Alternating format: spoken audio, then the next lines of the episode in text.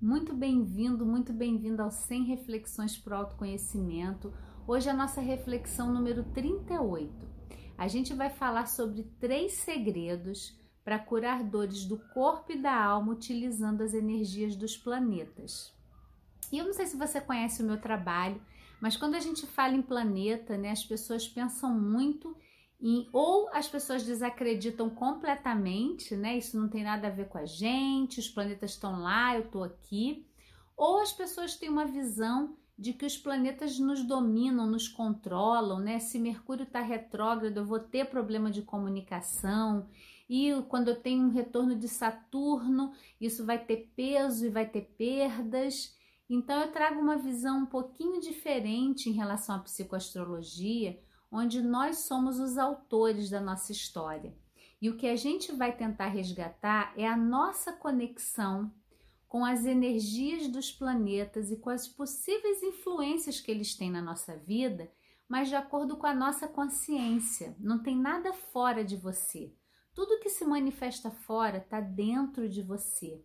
Então, quando a gente parte desse olhar, nós deixamos de nos sentir vítimas seja do outro, seja de uma doença, seja de um trânsito do planeta, mas a gente passa a se observar que aprendizados, o que a minha consciência está sendo convidada a partir daquela dor, a partir daquele incômodo. Então, eu quero trazer hoje três segredos que já podem começar a te ajudar a se conectar com essa energia planetária, com a gente deixar de achar que está separado de tudo, mas começar a se sentir um todo com o universo, porque na verdade é o que nós somos. Né? A ciência, a física quântica, cada vez comprova que estamos todos conectados, não tem separação. Então, a visão cartesiana da vida, fragmentada, o olhar para o nosso corpo né, com especialidades, a mão é o médico de mão que olha, o rim é o nefrologista, e, e por aí vai a gente dividindo o corpo em partes, né? A gente também vai tendo essa visão cindida de quem nós somos e do todo que nós somos. Então, na psicoastrologia, a gente vai começar uma reconexão nossa com a natureza e com os ciclos. Então, o próprio é, as, as características, por exemplo, das estações do ano. Quando a gente tem um inverno, né, num lugar que é mais marcado, a gente pode perceber claramente que ele convida a introspecção, né? Ele convida a gente a estar mais quietinho, a se movimentar menos. Talvez é um momento de olhar mais para os padrões. O verão, ele já traz uma extroversão, uma vontade de sair, encontrar pessoas, fazer coisas fora. Então, o primeiro segredo para mim da gente usar isso é você começar a se perceber durante as estações do ano. É uma reconexão linda. Você começar a perceber quando que tem flores ao redor de onde você mora, seja que aonde, independente de onde você mora, se é um apartamento, você anda pela rua em algum lugar, você tem o contato com algum pedacinho de natureza, né? Então, quando que tem flores nesse lugar? Quando elas aparecem, você percebe isso? É, você pode perceber também se tiver algum lugar com uma fruta que dê naquele tempo, observa a florzinha se formando, o iníciozinho da fruta surgindo e se você consegue acompanhar um processo de desabrochar. Às vezes você pode comprar um buquê e perceber nesse buquê aqui nós temos um um brotinho, olha, essa daqui ainda não desabrochou. Então, será que a gente consegue perceber o tempo desse desabrochar e esse botãozinho que parece uma coisinha pequena vai virar uma flor linda como essa. É, então a gente tem que começar. O primeiro segredo é se sensibilizar para a natureza, para esses ciclos da natureza. Então as estações do ano elas são o primeiro momento da gente perceber o nosso comportamento e como a gente está vivendo cada um. Isso, gente, depois no, no, último segredo eu vou falar da conexão com o corpo, as dores do corpo e da alma, tá bom?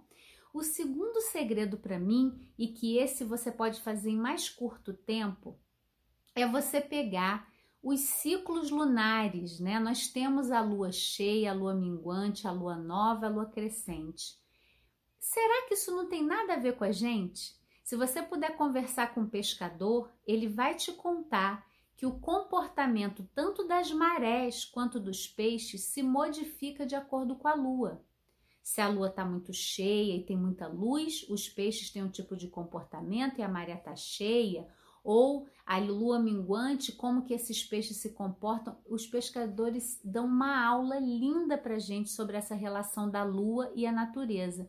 E já viu aquela expressão? Nossa, fulano é de lua, porque a lua muda muito, né? Um ciclo rápido, ela tem esse processo de mudança e a gente poder se conectar com os ciclos da luz, se perceber, gente, é um grande aprendizado momentos que você está mais irritada, que você e também não é, e aí é interessante para a gente não entrar naquela mesma visão, é a lua que está fazendo isso comigo. Não.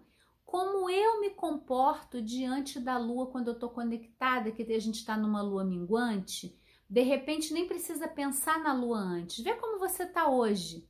Qual a lua que está no céu hoje? Deixa eu sentir como eu estou. Aí aquele dia você está mais emotiva, você está mais sensível. Como será que está a lua hoje? e percebe para você, porque não tem um rótulo, uma regra como deve ser, cada pessoa é única, cada comportamento é único.